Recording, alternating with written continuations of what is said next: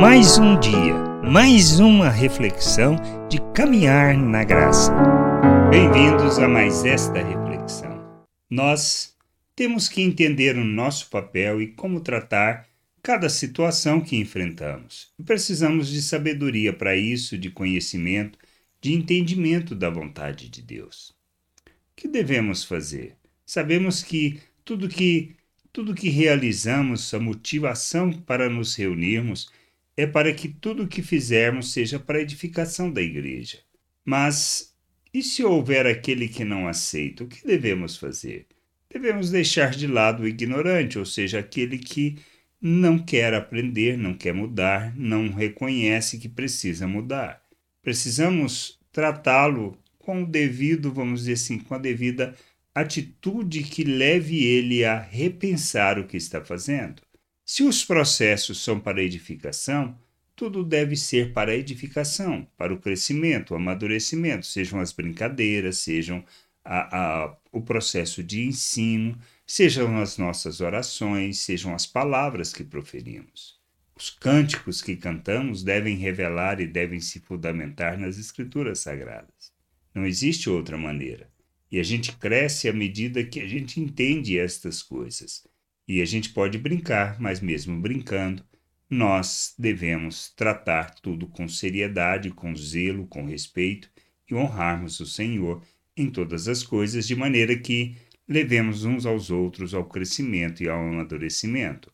Lá, Paulo, em 1 Coríntios, no capítulo 14, 37 e 38, ele afirma: Se alguém se considera profeta, ou espiritual, reconheça que é mandamento do Senhor o que estou escrevendo para vocês, ou seja, acerca da edificação, acerca da maneira como conduzir as reuniões, como os processos devem ocorrer, como é o processo de ensino, como é o processo de cântico, de oração, do falar em línguas, com a necessidade de interpretação.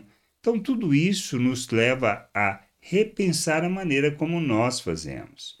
E se alguém ignorar, será ignorado, ou seja, deixa para lá, deixa de lado o ignorante, aquele que é incauto, aquele que é imaturo, aquele que não entende. Precisamos deixar o ignorante, aquele que não tem conhecimento, não é o grosso, mas aquele que não tem conhecimento, o imaturo, deixa de lado, é imaturo e precisamos levá-lo à maturidade, ao entendimento. E como fazemos isso? Pelo exemplo, pelo testemunho, pelas palavras, pelas correções, pelas admoestações, pois tudo deve ser feito expressando o amor de Deus, revelando justamente este aspecto de sermos oferta na vida uns dos outros para o crescimento e amadurecimento espiritual. Mas se alguém não quer ouvir, nós simplesmente devemos largar para lá que o Espírito irá trabalhar. Sementes nós plantamos. Porque as sementes provêm de Deus e a palavra de Deus. E o que é necessário muitas vezes é que deixemos Deus trabalhar na vida uns dos outros para o crescimento, para o amadurecimento, para que todos possam ser expressão da graça, do amor de Deus e da bondade de Deus, levando uns aos outros à maturidade. Quando não entendemos que é a maturidade que importa e que não faz diferença o que o outro está fazendo, mas sim o que nós fazemos diante de Deus, como nós agimos diante uns dos outros, é que irá expressar ou não a nossa maturidade, o nosso conhecimento e entendimento da vontade de Deus.